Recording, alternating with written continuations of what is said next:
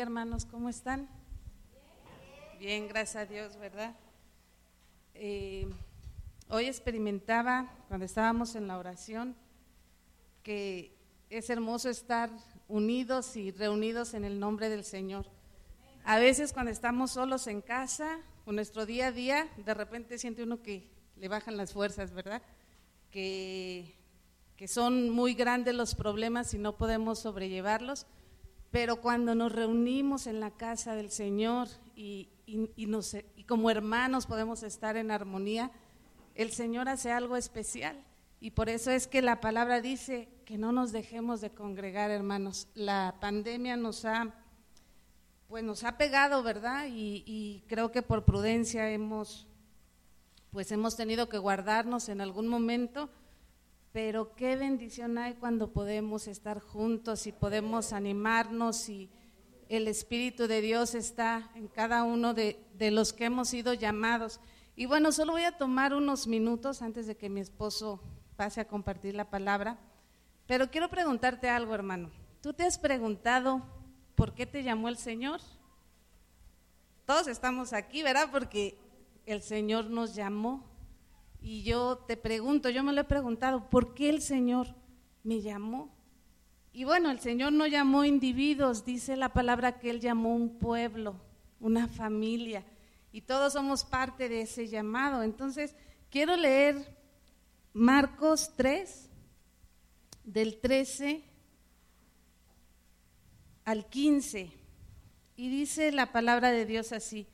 Después subió al monte, está hablando de Jesús, y llamó así a los que él quiso. Ahora quiero preguntar, quiero hacer una pausa aquí. A veces, yo a veces me he sentido incapaz del, llamado de Dios. Muchas veces Dios me ha desafiado con muchas cosas y, y digo, no, es que yo soy vergonzosa, yo no puedo hacer esto. Y dice el Señor que Él llamó a quien Él quiso. No nos llamó si somos capaces o no somos capaces. Gracias a Dios Él nos ha dado pues habilidades, te ha dado talentos, te ha dado muchas cosas, pero dice aquí el Señor que Él llamó a quien Él quiso. Y si tú estás aquí, hermano, hoy o estás escuchando este mensaje, Él te llamó porque Él quiso. Dice, dice Pablo, por el puro afecto de su voluntad. Entonces, eso nos debe de dar descanso. Y dice, y vinieron a Él y Él estableció a doce. ¿Para qué, hermanos? Aquí está el para qué. ¿Para qué nos llamó? Dice la palabra, para que estuviesen con Él. Esa es la primera cosa que, por el que el Señor nos ha llamado, para que estuviesen con Él y para enviarlos, ¿a qué dice tu Biblia? A predicar. Esas dos cosas, hermanos, ese es el llamado de la iglesia. Eh, la iglesia tiene una misión, hermanos. No son personas que son enviadas a hacer esta labor. Dios envía a su iglesia, todos somos parte de esta misión. Y te voy a compartir un poquito cómo Dios, pues, me ha conducido para cumplir esta misión. Pero quiero decirte que tú eres llamado a cumplir esta misión. Dios te ha llamado a que estés con Él. Cantábamos ahorita que alabamos al Señor. Quiero conocerte más, Señor. Quiero conocerte más. Pero sabes, también tiene que haber un fuego en nuestro corazón para que otros conozcan al Señor, porque el Señor nos llamó para estas dos cosas. Y en el 15 dice, y que tuviesen autoridad para sanar enfermedades y para echar fuera demonios. El Señor nos ha dado una autoridad. Vamos, vamos a Mateo también, Mateo 28, del 16 al 20. Y dice la palabra, pero los once discípulos se fueron a Galilea, al monte donde Jesús les había ordenado. Y cuando le vieron, le adoraron, pero algunos dudaban. Y Jesús se acercó y les habló diciendo, Toda potestad me es dada en el cielo y en la tierra. Por tanto, id y haced discípulos a todas las naciones, bautizándoles en el nombre del Padre y del Hijo y del Espíritu Santo, enseñándoles que guarden todas las cosas que les he mandado. Y he aquí, yo estoy con vosotros todos los días hasta el fin del mundo. Amén. ¿No te da gozo, hermano? ¿No te da gozo esta palabra que el Señor nos da? Una nos recuerda que hemos sido llamados, hermano, que tenemos un propósito, que el Señor te rescató, tal vez te rescató, estabas enfermo, tenías una necesidad muy grande, tu matrimonio estaba destruido, eh, te estaba yendo muy mal en la escuela, no sabías qué hacer. El Señor vio tu necesidad, pero aunque Él haya resuelto, su propósito es mayor. Él te llamó para estar con Él y para que prediques el Evangelio. Todos somos llamados a, cumplir esta misión. A lo mejor tú puedes decir, bueno, ¿y yo cómo puedo hacer eso? ¿Cómo puedo hacer esto de, compartir el Evangelio? Y mira, la palabra también nos dice que, que, la iglesia es un cuerpo, ¿verdad? Que todos somos miembros de ese cuerpo y cada, cada parte del cuerpo cumple con esa misión. Y tú tienes que orar y decirle, Señor, ¿cómo puedo yo cumplir esta misión que tú nos has dado? ¿Por qué? Porque lo primero es que Dios te llamó para que tú le conozcas. Él quiere que tú te deleites en Él, Él quiere conocer, que le conozcas, Él quiere que le disfrutes. Y en esa llenura Él quiere que tú compartas lo que Él ha hecho por ti, sea en tu trabajo. Bueno, lo primero es en tu hogar, ¿verdad? Nuestra casa es el primer lugar donde tenemos que compartir estas buenas noticias. Pero Él te ha puesto en diferentes lugares, a lo mejor estás estudiando, a lo mejor estás trabajando, a lo mejor tienes algún cargo, yo no lo sé, pero donde Dios te ha puesto, ahí Él quiere que tú le conozcas y que tú le des a conocer. Dios me ha permitido a mí eh, estar 10 años fuera de México compartiendo la palabra de Dios en algunos lugares de África y de España. Pero quiero decirte algo, hermano, a veces caemos en un error como iglesia. A veces o solo nos enfocamos en nuestra relación con Dios y dices, no, pues yo estoy bien aquí con Dios, pero no predicamos el Evangelio. ¿No te ha pasado? A mí sí me pasó mucho tiempo. A veces estás tú muy metido con Dios y todo, pero, pero no testificas o no hablas. Y esto no es algo mecánico, hermanos. Esto es algo que tenemos que orar y pedirle a Dios, Señor, ¿a quién quieres que le comparta? Donde tú me pusiste, ¿a quién quieres que yo vaya? Porque ahorita leímos, id, ¿verdad? Decía, id. No decía, espera a que vengan. Dice, id. Y ese id, pues no es necesario que te vayas hasta China. Si Dios te da ese llamado, puedes ir hasta China. A mí Dios me dio un llamado de ir a otros países, pero el ir está en donde tú estás. Ve a las personas que Dios está poniendo a tu alrededor. Primero, como lo, lo mencioné, tu casa. Si tú eres padre, si tú eres madre, tus hijos son ese ir. Tienes que ir y llevarles esa palabra. Si eres un estudiante, si, estás trabajando, donde tú estás ahí, Dios tiene gente a quien a, quien quiere que tú le compartas el Evangelio. Y, y, eso es ir, ir a ese lugar donde Dios te puso. Pregúntale a Dios, Señor, ¿a quién quieres que le comparta? ¿En dónde estás trabajando? Porque yo quiero sumarme a lo que tú estás haciendo. Hermanos, nosotros no convertimos a nadie. El único que convierte es el Espíritu Santo y Dios ha puesto su Espíritu en ti y Él te invita a que seas parte de esta misión.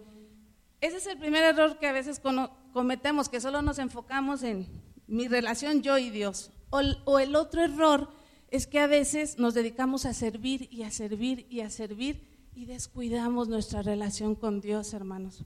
A veces creemos que por estar sirviendo yo estoy bien con Dios, pero a veces no.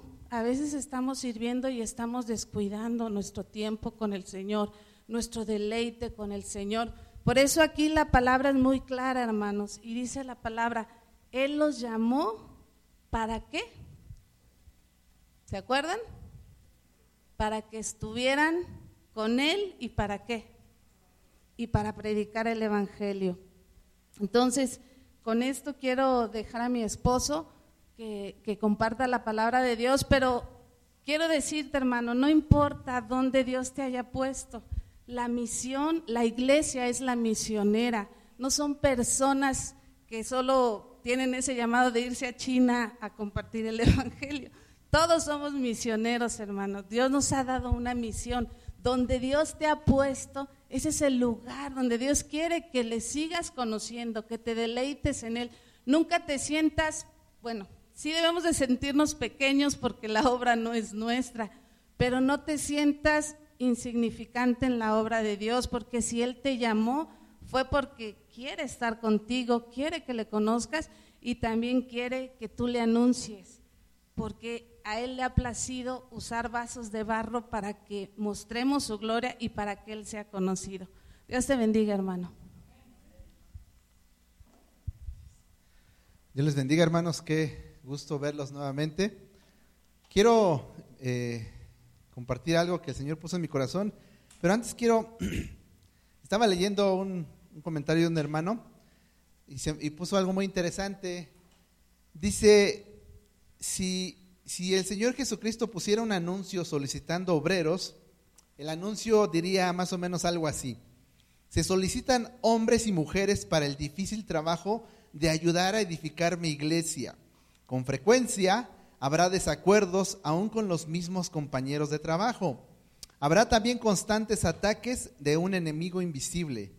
Puede ser que los resultados del trabajo no, eh, no se perciban y el premio completo no se dará hasta que termine el trabajo. Esto puede significar la pérdida del hogar, de las ambiciones y aún de la misma vida. Y a pesar de las demandas que Dios hace, Jesús aún ha obtenido gustosamente muchas respuestas de gente que está dispuesta a ir y servir y llevar el Evangelio. Dios hace llamados, hermano. Hechos capítulo 9, hoy vamos a ver el llamado de Saulo antes de convertirse en Pablo o el apóstol Pablo. Saulo era un hombre que perseguía a la iglesia. La Biblia nos habla que era un hombre pues muy religioso, fariseo de fariseos, muy legalista, cumplidor de la ley, pero él perseguía la iglesia y en Hechos capítulo 9 dice que Saulo aún respiraba amenazas y muerte contra los discípulos del Señor. Y dice que vino al sumo sacerdote y le pidió cartas para la sinagoga de Damasco. Y que pues para ver si encontraba hallase algunos hombres o mujeres en el camino y los trajere presos a Jerusalén. Pero dice que cuando iba por el camino, que al llegar cerca de Damasco repentinamente le rodeó un resplandor de luz del cielo. Y él cayendo en la tierra oyó una voz que le decía, Saulo, Saulo, ¿por qué me persigues? Y él dijo, ¿quién eres, Señor? Y esta es la primera pregunta que quiero que nos enfoquemos hoy. ¿Quién eres, Señor? Fíjate, Saulo era uno de los hombres, podríamos decir, más preparados en ese momento de la historia, más capacitados. Saulo dice en Filipenses capítulo 3, en el um, Filipenses capítulo 3,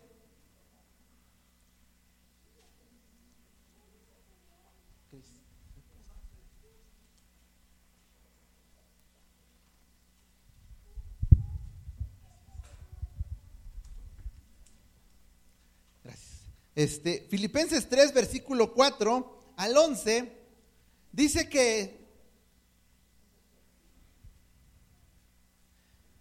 dice, aunque yo tengo también de qué confiar en la carne, si alguno piensa que tiene de qué confiar en la carne, yo más, circuncidado al octavo día, del linaje de Israel, de la tribu de Benjamín, hebreo de hebreos en cuanto a la ley fariseo, en cuanto a celo perseguidor de la iglesia, en cuanto a la justicia que es en la ley, irreprensible.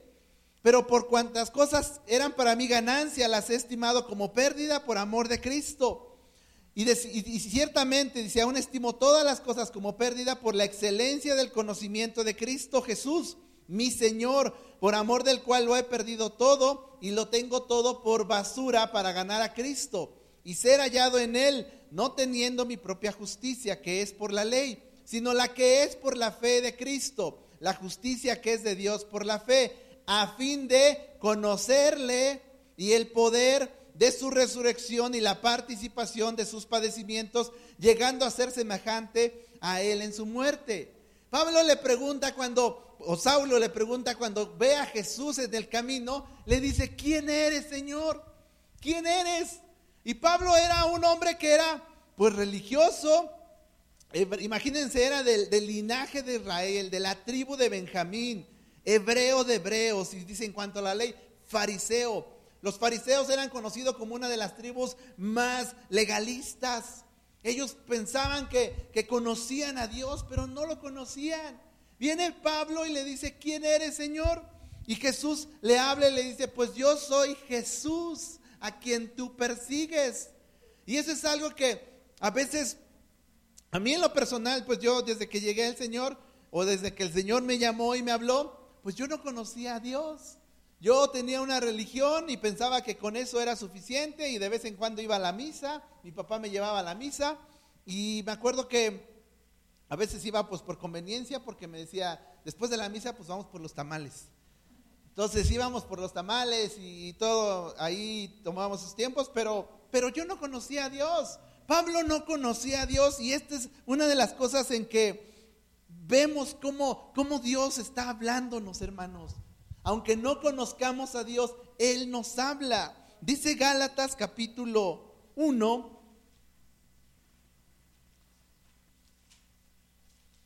Gálatas 1 en el versículo 14 dice, en el, y en el judaísmo aventajaba a muchos de mis contemporáneos en mi nación, siendo mucho más celoso de las tradiciones de mis padres. Este hombre era legalista, religioso, conocía el Antiguo Testamento, pero no conocía a Jesús. Algo que decía mi esposa hace un momento es que a veces tal vez nos enfocamos y, estamos trabajando, trabajando en la iglesia y sirviendo y sirviendo, y no es que sea malo, pero descuidamos nuestra relación con Dios. Y lo más importante, hermanos, es, no es si, a veces decimos, si yo conozco a Jesucristo, el problema no es ese, el problema es si Jesucristo me conoce. Porque dice que un día, un día vamos a estar delante de Dios y Jesús va a hablar y va a decir, y perdón, y mucha gente va a decir, Señor, Señor. Y empieza a decir, en tu nombre echamos fuera demonios, en tu nombre hicimos esto, profetizamos, en tu nombre hicimos tantas cosas. Y que dice que Jesús les va a decir, no los conozco. Y eso es algo que a mí me ha resurgido, me me ha me ha, hablado mucho a mi mente y a mi corazón, Señor, yo, yo no quiero, yo no quiero ser así, yo quiero que tú me conozcas y quiero conocerte. Quiero conocerte a través de tu palabra, quiero conocerte a través de la oración, quiero que tú me hables, quiero que tú te reveles a mi vida y que tú muestres lo que tú quieres hacer en mi vida. Entonces Pablo le dice, viene y le dice, ¿quién eres, Señor? Y Jesús le dice, pues yo soy Jesús. Y luego en el versículo, ah, más adelante aquí en el versículo 6, en Hechos 9, volviendo a Hechos 9, le dice, él temblando y temeroso dijo, Señor, ¿qué quieres que yo haga? Y el Señor le dijo, levántate y entra en la ciudad y se te dirá lo que debes hacer. ¿Qué quieres que yo haga? Esa es una de, los, de las preguntas que más debemos hacernos cada día de nuestra vida. Dice que un día Hudson Taylor, uno de los, un misionero que estuvo eh, eh, eh, abriendo mucho el campo ahí, el Señor lo usó para predicar en China. En un día estaba en una reunión y en esa reunión le dijo a algunos hombres que estaban ahí, dicen, miren, hay tres formas de hacer el trabajo de Dios. Dice, la primera, dice, hagan los mejores planes, lo mejor que puedan, y realícenlo lo mejor que puedan. La segunda dice, después de que hayan establecido cuidadosamente sus planes y hayan decidido llevarlos a, cabo, dice, podemos pedirle a Dios que nos ayude y que nos prospere en relación con estos planes. Y el tercero, dice, es comenzar con Dios para pedirle sus planes y ofrecerle y ofrecer esos planes para que Él pueda llevar a cabo sus propósitos. Y esa es la forma, hermano, en la que Pablo viene y le dice, bueno, ¿qué quieres que yo haga? No es, ok Señor, mira, ya tengo toda una trascendencia, tengo un currículum, tengo todo esto ya avanzado, estudié en la mejor escuela de Jerusalén, Mira, me capacitó Gamaliel, uno de los maestros, los mejores maestros de Jerusalén. Aquí está mi currículum, Señor. Leíamos hace un momento en Filipenses que Pablo dijo, todo eso, todo eso que yo tenía, lo que yo aventajaba a mis compatriotas, lo que mis, mis, capacitaciones, por decirlo de una forma, dice que aunque yo era así, tenía, yo puedo eh, eh, vanagloriarme en todo esto, pero miren, todo esto, dice, por cuantas cosas eran para mí ganancia, las he estimado como pérdida por amor a Cristo. Y la palabra que se usa en el original ahí suena muy fuerte, pero dice, todo eso lo tengo como por estiércol. Con tal, dice, con tal de ganar a Cristo. Ciertamente aún estimo todas las cosas como pérdida por la excelencia del conocimiento de Cristo Jesús. Y ese conocimiento, hermanos, no es un conocimiento intelectual, no es un conocimiento en el que yo pueda leer toda la Biblia y me la sepa y, y lo tengo todo aquí, hermanos. No, es un conocimiento vivencial, experimental, algo que experimentamos cada día en nuestra vida. Gracias a Dios que, el Señor nos permite vivirlo, conocerlo y experimentarlo. Y es algo que Él quiere, que quiere que lo hagamos todos nosotros como iglesia, hermanos. Esto no es para los ungidos y, y, los más especiales y los más carismáticos. Esto es para la iglesia. Esto es para su pueblo. Entonces, ¿qué quieres que haga? Yo no sé si tú, bueno, si tú, si tú conoces la historia, pero pero Pablo, te decía, era un hombre que perseguía a la iglesia. Y cuando, cuando yo veo a este hombre, a Pablo, cuando veo su, historial, y después Dios me, empieza a hablar un poco acerca de Abraham, Abraham, y, empiezo a ver algo, algo en común. Fíjate, Dios llama a Abraham, y Abraham tenía 75 años de edad, y su esposa 65 años. O sea, la edad no es una limitante. Y, eran, estos, estos dos eran idólatras, vivían en una tierra idólatra. Después Dios llama a Moisés. Moisés tenía 80 años, era un pastor de ovejas que había sido, que había cometido asesinato y que era un fugitivo de la ley. O sea, nuestra historia no, no, es algo que, que, le espante al Señor. Cuando Josué, cuando Dios llama a Josué, Josué tenía todo un desafío por delante. Imagínate Moisés, ya, lo, ya Dios había usado para sacar al pueblo de Israel señales, se parte el mar, las diez plagas, cosa impresionante. Y Moisés, y Josué, perdón, Josué había vivido en esclavitud. Josué había nacido como un esclavo, pero eso no lo limitó. porque Dios lo llamó y en medio de esta tarea colosal que tenía, sabía que, que Dios iba a hacer algo en su vida. Cuando vemos la vida de Gedeón, Gedeón era un cobarde. Era un cobarde que vivía escondido y dudaba de lo que Dios podría hacer.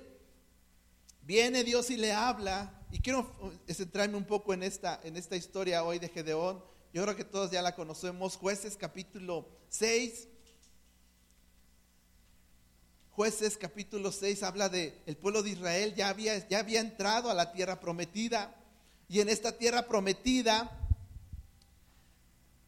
ellos hacían lo malo. Jueces 6, en el versículo 1 empieza a decir que ellos habían hecho lo malo otra vez ante los ojos de Jehová y que él los entregó en las manos de Madián por siete años y que la mano de Madián prevaleció contra Israel. Y, dice que por causa de los, de los madianitas se hicieron cuevas en los montes y cavernas. Pero dice en el versículo en el versículo 11, um, dice que vino el ángel de Jehová y se sentó debajo de la encina que está en Ofra, la cual era de los de Joás, Abieserita, dice, y su hijo Gedeón estaba sacudiendo el trigo en el lagar para esconderlo de los madianitas. Y el ángel de Jehová se le apareció y le dijo, Jehová está contigo, varón esforzado y valiente. Fíjense interesante la forma en que Dios ve a, Gedeón y en la forma en la que él, cómo se comportaba. Él hacía las cosas, él estaba ahí trabajando, pero estaba escondido de, de, los madianitas. ¿Por qué? Porque tenían miedo. Y a veces cuando yo veo la vida, te decía, de Abraham, un hombre ya grande, un hombre pues de 75 años, Cuando veo la vida de Moisés, un hombre que había cometido asesinato, un hombre que vivía cautivo, un hombre que, cuando veo la vida de Josué, un hombre que traía una historia como esclavo, y cuando veo la vida de Gedeón, un hombre que era cobarde y que, que vivía escondido, y después aquí adelante vamos a ver un poco cuando él, pues dices, bueno, si tú me estás mandando, le empieza a pedir pruebas, un hombre que dudaba, y veo mi vida ahí, veo mi vida ahí reflejada.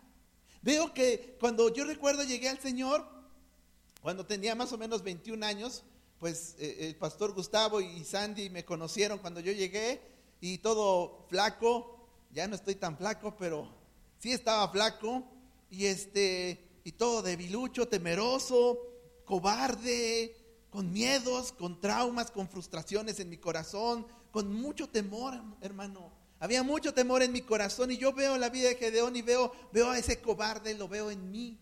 Y veo que Dios me hablaba y me hablaba y me decía, ándale, haz esto, aviéntate. Y yo decía, no, no, porque, porque no puedo, porque no lo sé hacer, porque cómo lo voy a hacer.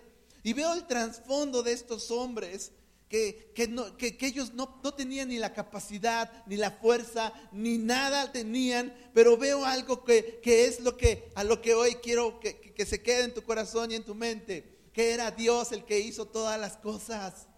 No era el hombre, no era la habilidad, no era el talento. Y ahorita decía mi esposa que Dios dice, no nos llama por nuestras capacidades o nuestras habilidades. Dios no nos llama porque, porque vea en nosotros y diga, wow, mira ese René, un día va a estudiar y va a ser abogado y, yo lo voy, voy a usar ese talento que tiene. No, hermano, no. Dios no, Dios no ve estas cosas en nuestra vida, hermano. Dios ve lo que Él ya va a hacer. Dice la palabra que Él nos ha llamado desde antes de la creación. Él nos escogió. Dice, vamos a volver a Gálatas capítulo 2, o 1, perdón. Gálatas 1, dice, leíamos, ¿no? Que él aventajaba a muchos de sus contemporáneos en el versículo 14, y dice que él era celoso, pero luego dice en el versículo 15, pero cuando agradó a Dios que me apartó desde el vientre de mi madre y me llamó por su gracia, cuando agradó a Dios, dice que me apartó. Y después en Efesios, ahorita regresamos aquí hermano, pero en Efesios capítulo 1,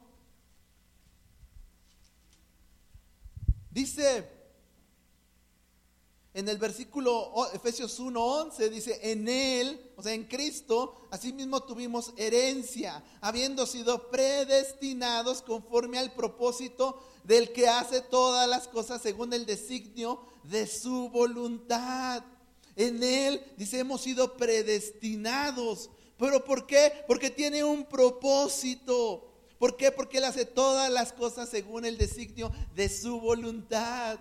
Ahorita que empezó la guerra en estos días, hace tres días, cuatro días, que se desató la guerra en, Ucrania y en Rusia, pues, pues si hay una situación que, todo el mundo se empieza a ajetrear y, empieza a preocuparse y, los mercados y el dinero y el petróleo y la gasolina va a subir y qué vamos a hacer. Y me pasó algo muy chistoso ayer que, estaba platicando con un joven y, pues ya no, ha, bueno, él va a sacar su, cartilla, ya tiene 18 años y me decía que, que pero su mamá le dijo que no que no la sacara porque le iban a mandar a la guerra. dije, no vas a ir a la guerra porque no es, digo, pues primero México no está en guerra. México no está en guerra, pero ya de repente nuestra mente empieza a pensar muchas cosas que dice uno no está pasando. Es que mi mamá me dijo que si voy a sacar mi cartilla militar me van a mandar a la guerra. Pues no, pero pero hay cosas que, a veces el, el, mundo ya se empieza a ajetrear con estas noticias y están sufriendo, sí, están sufriendo, mucha gente está siendo desplazada y a nosotros, hermano, ¿qué nos toca hacer? Orar, orar por la iglesia, orar por el pueblo, orar por la gente que en medio de esto Miren, hermanos, a veces oramos y decimos, Señor, que se acabe la guerra, no como ahorita, que se acabe la pandemia. Y sí, sí, es una oración que podemos hacer, pero Señor, cumple tu propósito en medio de esta pandemia en nosotros. Señor, cumple tu propósito en medio de la guerra que está desatada ya. Cumple tu propósito. Yo escuché un mensaje de, los, de unos pastores que, había, no sé, como 30, 40 pastores que estaban ahí hablando en, no sé cómo se diga, ucraniano o cuál sea la lengua, pero, pero ellos estaban hablando y diciendo, hermanos, estamos bien, oren por nosotros. Oren para que nosotros seamos fortalecidos y sigamos hablando y anunciando el Evangelio.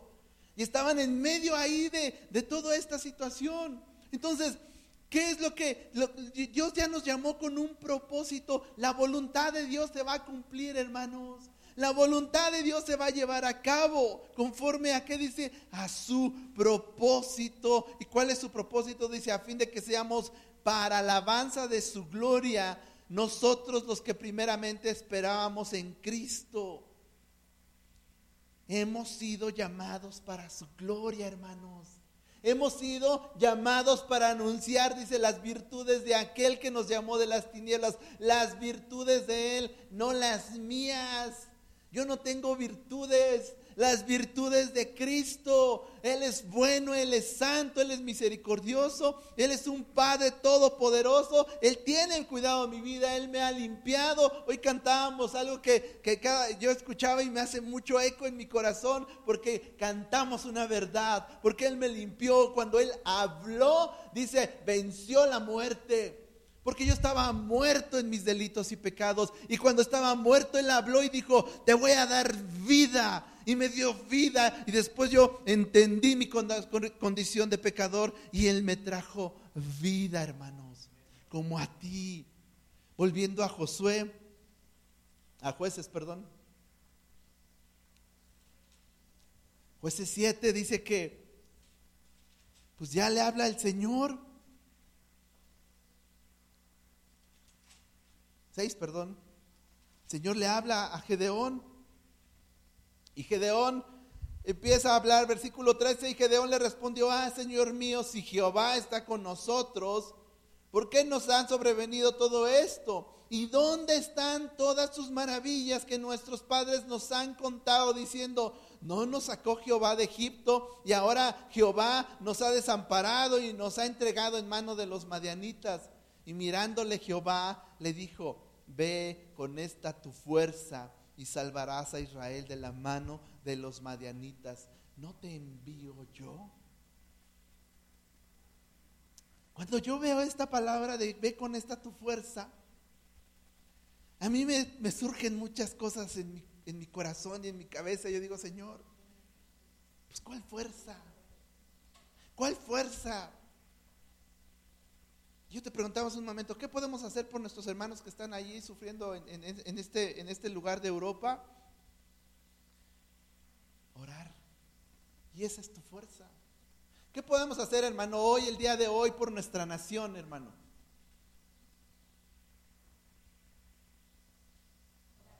Orar.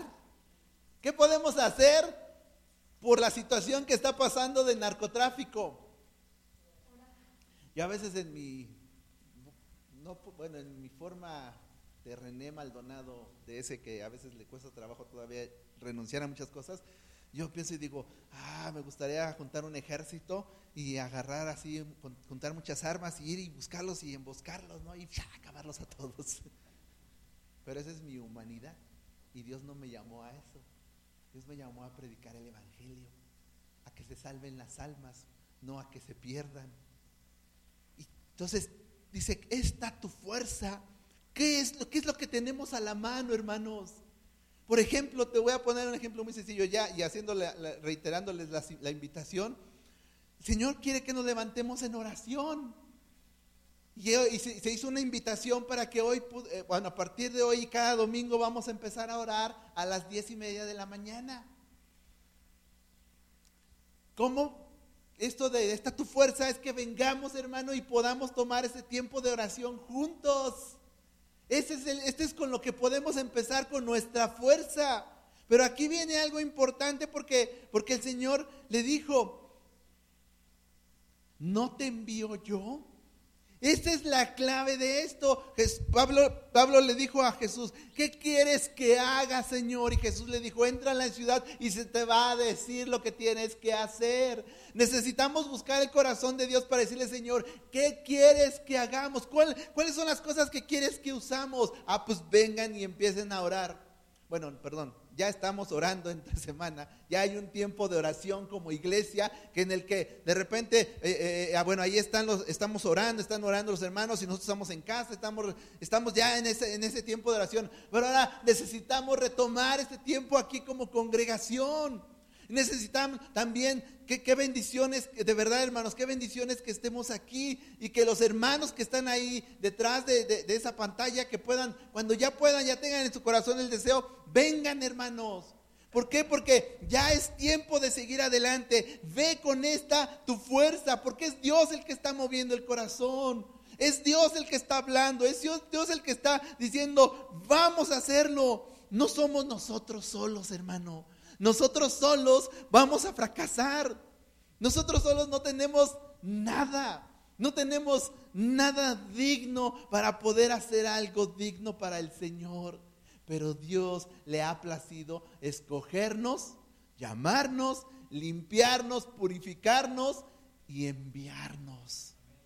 Y eso es algo que Dios quiere hacer. Y me gusta esta historia porque después este, pues bueno, viene y, empieza en el versículo 15, ¿no? Gedeón le dice, entonces le respondió, ah, Señor mío, ¿con qué salvaré yo a Israel? Y empezamos con esa parte, ¿no? De yo lo voy a hacer. Y aquí dice que mi familia es pobre en Manasés y yo el menor de la casa de mi padre. Jehová le dijo, ciertamente yo estaré contigo y derrotarás a los amonitas como a un solo hombre. Y él respondió, yo te ruego que si haya hallado gracia delante de ti, me des señal de que tú has hablado conmigo. Fíjate la paciencia de Dios. Te ruego que no te vayas de aquí hasta que vuelva a ti saque mi ofrenda y la ponga delante de ti. Y él respondió, yo esperaré hasta que tú vuelvas. Y Dios está hablando y está hablando y ha sido tan paciente con nosotros, hermanos tan paciente con la iglesia en general, en, México y en el mundo, tan bondadoso. Dios ha estado hablando a la iglesia aquí y en China y en África y en Estados Unidos y está hablando a la iglesia, vuélvanse a mí, vengan a mí, no lo van a hacer ustedes, lo voy a hacer yo. Él lo va a hacer. Y entonces viene Gedeón y le dice, pues, pues espérame, mira, si, si, si realmente tú estás conmigo, pues espérate, déjame, te voy a ofrecer una ofrenda. Y Dios dice, sí, anda, hazlo. Dios nos tiene, no se espanta por nuestras dudas, hermano, a veces. A veces tenemos dudas en nuestro corazón y, y, Señor, pues dame una señal de que tú estás conmigo. Dame una muestra de tu amor, dame una muestra de tu gracia. Yo a veces le digo, Señor, hoy necesito de ese abrazo de tu espíritu en mi corazón. Yo he aprendido algo en mi caminar en el Señor, es que a veces en Cristo, o a veces cuando caminamos al Señor, a veces yo no siento a Dios, hermanos. Pero Dios me ha enseñado a que no debo de sentir, sino de creer. Debo de creer que Él está conmigo. Y a veces yo, no, yo oro y yo no lo siento. Pero a veces sí le digo, Señor, hoy sí necesito que me, que me dejes sentirte en mi corazón, que me des un abrazo, que me hagas ver tu gracia y tu bondad. Y Dios lo hace. Y Dios me habla y Dios me muestra su gracia. Yo veo su bondad en mi corazón. He sido, Él ha sido muy, muy paciente con nosotros. Y pues Gedeón dice que fue y le preparó un cabrito. Y cuando, y, ahí dice que eh, eh, el, versículo 20 dice, entonces el ángel de Dios le dijo, toma la carne y los panes sin levadura y ponlo sobre esta peña y vierte el caldo. Y él lo hizo así y extendiendo el ángel de Jehová el báculo que tenía en su mano, tocó la con la punta de la carne y los panes sin levadura y subió fuego de la peña, el cual consumió la carne y los panes sin levadura. Dice, y el ángel de Jehová desapareció de su vista. Viendo entonces Gedeón que era el ángel de Jehová, dijo, ah, Señor Jehová, que he visto el ángel de Jehová cara a cara. Pero Jehová le dijo, pasa a ti, no tengas temor, no morirás.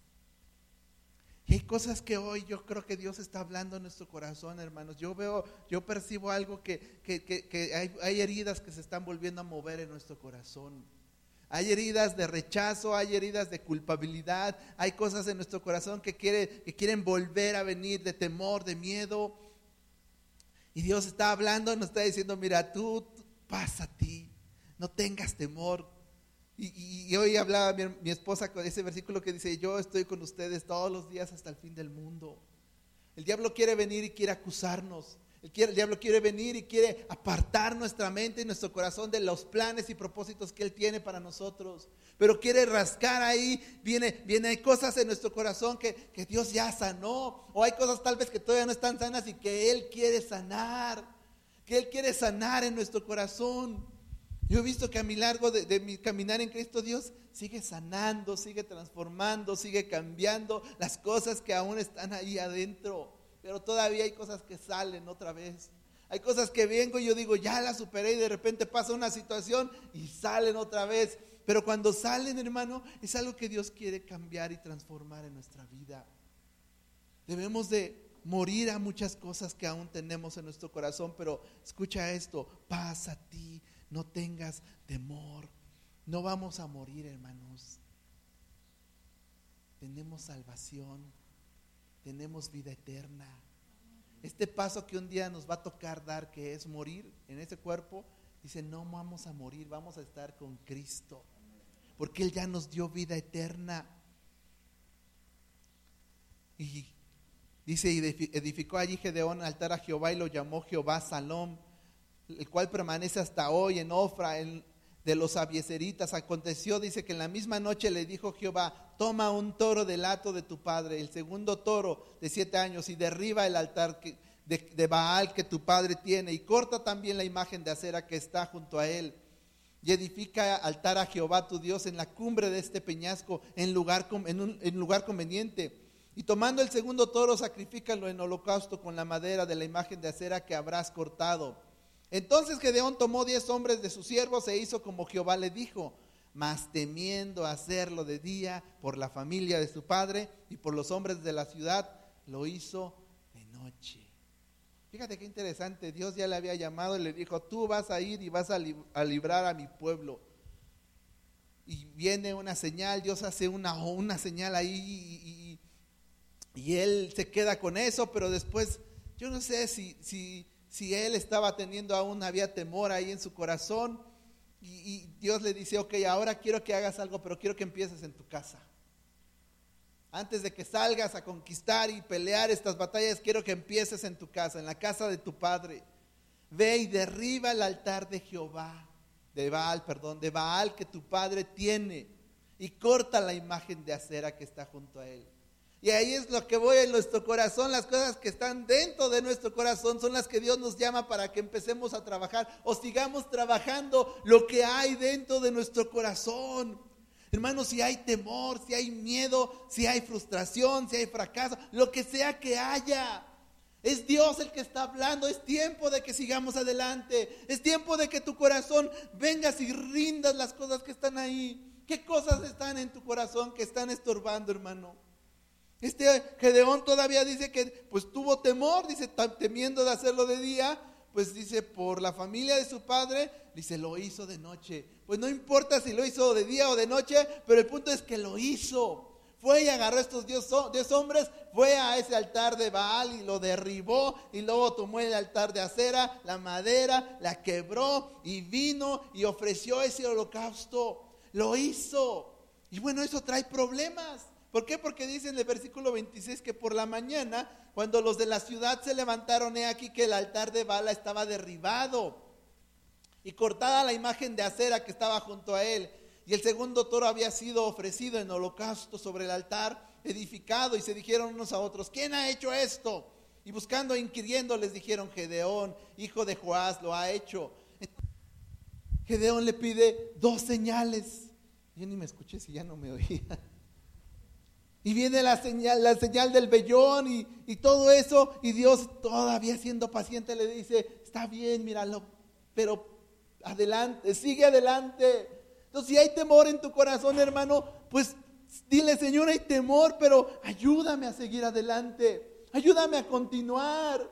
Me gusta porque cuando veo la historia de Josué, Dios le habla y empieza en, el, Josué 1.9, le dice, no temas, no temas, esfuérzate. Y cuando Jesús se, aparece a sus discípulos, les dice, no teman, no teman. Entonces, el temor es algo que se puede convertir en parte de nosotros, pero no tenemos que abrazarlo. Tenemos que creer las promesas de Dios, tenemos que creer que Él es el que hace las cosas. Y quiero ya casi terminar, pero tú conoces esta historia de jueces 7. Jueces 7 dice, ya habla cuando Gedeón ya llamó a varios del pueblo de Israel y, dice que en el versículo 2 de jueces 7 dice, Jehová dijo a Gedeón, el pueblo que está contigo es mucho para que yo entregue a los madianitas en su mano. No sea que se alabre contra mí diciendo, mi mano me ha salvado.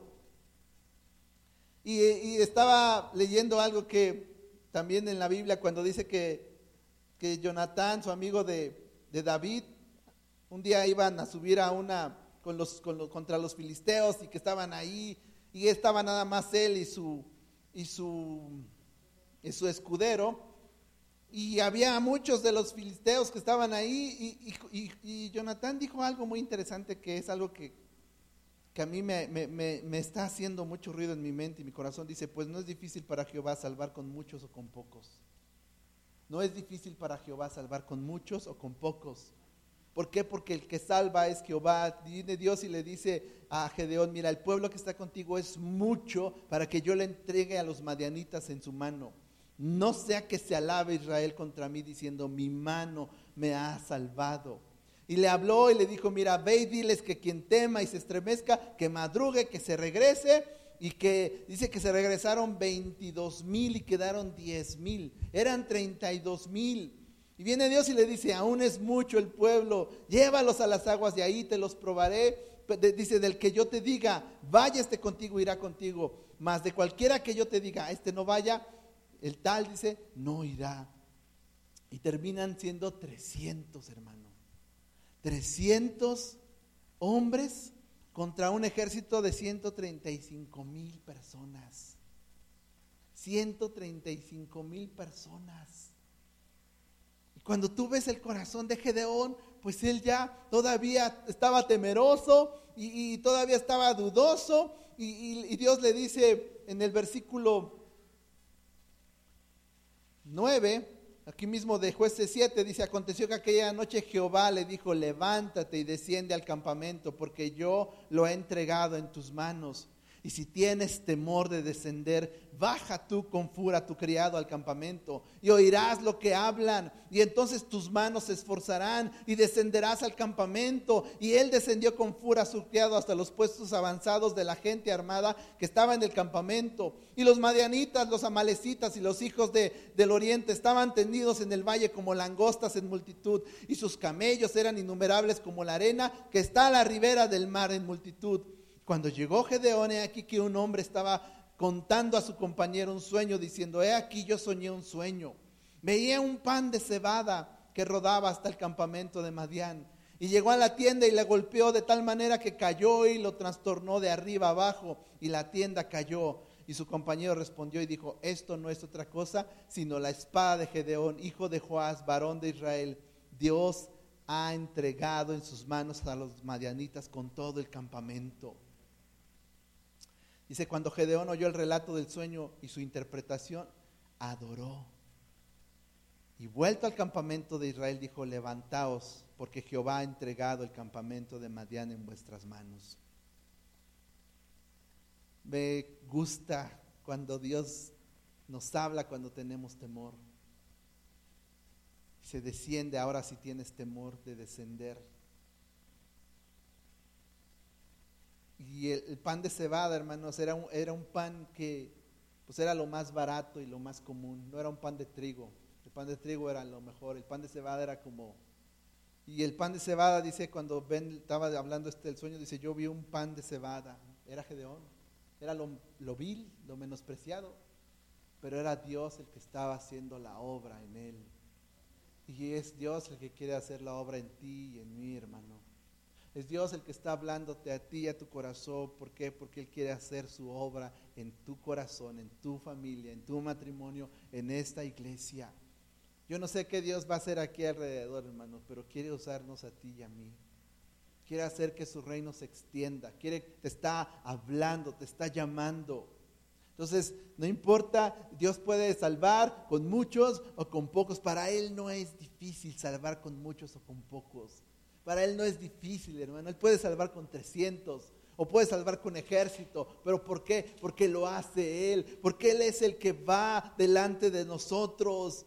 Y después dice la palabra que ellos vencieron a todos, a todos estos ejércitos. Dios hizo, dice en el versículo 21 dice, y, se, estuvieron firmes cada uno en su puesto en derredor del campamento. Entonces todo el ejército echó a correr, dando gritos y huyendo. Y los 300 tocaban las trompetas y Jehová puso la espada de cada uno contra su compañero en todo el campamento. Y el ejército huyó hasta Betzita en dirección de Cesterera, hasta la frontera de Abel Meola en Tabat. Y fíjate, Jehová puso la espada. Ellos solo obedecieron, ellos solo llegaron y dijeron, a ver, 100 para allá, 100 para acá y 100 para acá. Y Gedeón les dice, y ustedes van a hacer, van, van a hacer lo que yo estoy haciendo. Y los de allá, entonces cuando Gedeón empezó a hacerlo, ellos lo hicieron, ellos lo hicieron, solo estaban obedeciendo lo que Dios les estaba diciendo que hicieran. Y Dios hizo el resto.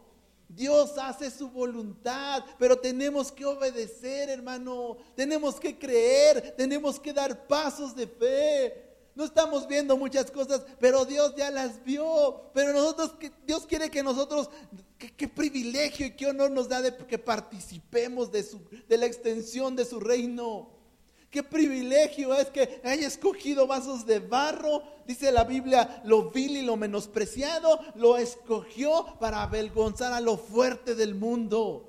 Qué privilegio nos ha dado el Señor de extender, de llevar su palabra hasta los confines de la tierra. Qué honor es que eh, haya escogido vasos de barro, hermano. Tú tienes que ver lo que Dios quiere hacer en tu corazón. Tienes que ver lo que Dios está hablando a tu vida. Estamos hablando del llamado. Y si Dios llamó a hombres como Abraham, por eso decía, no importa la edad, 75 años o Moisés, 80 años, Sara tenía 65. No importa el, el trasfondo, cuando eh, Abraham era un idólatra, Moisés era un hombre que había cometido asesinato, tenía una historia. Josué era un hombre que había nacido en esclavitud. Gedeón era un cobarde. Samuel, cuando, cuando Dios lo, antes de que naciera, vino su mamá y era estéril. Dice la palabra que era estéril y Dios hizo un milagro. El punto no es tu trasfondo. El punto es que tú fuiste escogido y tú fuiste elegido, fuiste redimido y fuiste amado. Así que hermano, ¿qué vas a hacer con eso? Y termino diciendo, cuando le dice el Señor, ve con esta tu fuerza y salvarás a Israel de la mano de los madianitas. ¿No te envío yo? Ve con esta tu fuerza, hermano. Y, mira, eh, eh, cuando hablamos un poco del llamado y hablamos cerca de misiones y, de repente vemos toda la, necesidad que hay en el campo misionero, que hay en muchos lugares y en muchos países. Hay, hay, comunidades en las que hay hermanos ancianos ya grandes, pastores que, que, ya quieren dar la estafeta, pero voltean y, y, no hay a quien darle la estafeta. Hemos ido a lugares en, en Chiapas, en, en Oaxaca, hemos ido, eh, eh, incluso en Estados Unidos, fuimos a un, lugar donde hay una reserva de, apaches o de indios americanos nativos.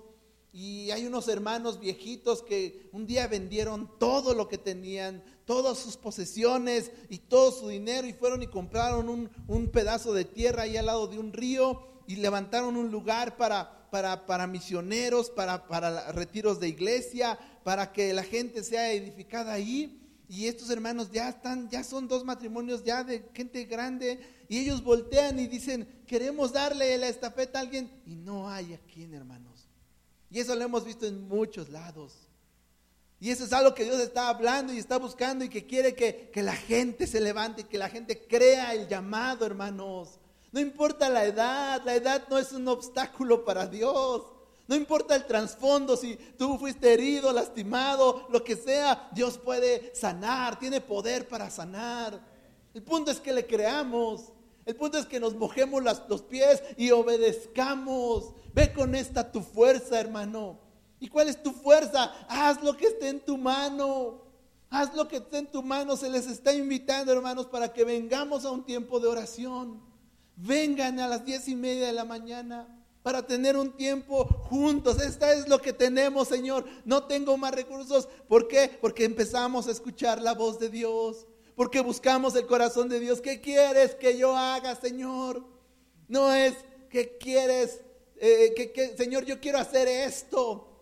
Es bueno que tengamos iniciativa, sí, pero tenemos que llevar al filtro de Dios, al filtro del Señor y decirle, Señor, esto es lo que yo quiero hacer. ¿Tú qué quieres hacer con mi vida? Dios quiere hacer cosas en nuestras vidas, hermanos. Pero tienes que creerle. Yo no sé cómo está tu corazón y quiero pedirte que te pongas de pie. Yo no sé cómo está tu corazón, pero pero hay cosas en nuestro corazón que tienen que ser sanadas. Hay cosas en nuestro corazón que ya tienen que ser olvidadas, ya porque ya ya Dios las sanó. Ya no hay, debe de haber culpa, ya no debe de haber ah, vergüenza. ¿Por qué? Porque ya Él nos perdonó, ya Él nos lavó, ya nos justificó. Pero si aún hay cosas que nos cuestan trabajo, hermano, es tiempo de llevárselas al Señor y creerle a Dios que Él va a hacer cosas. Créele a Dios que Él va a hacer cosas en tu vida y en tu corazón. No se trata de ti, se trata del que está en ti.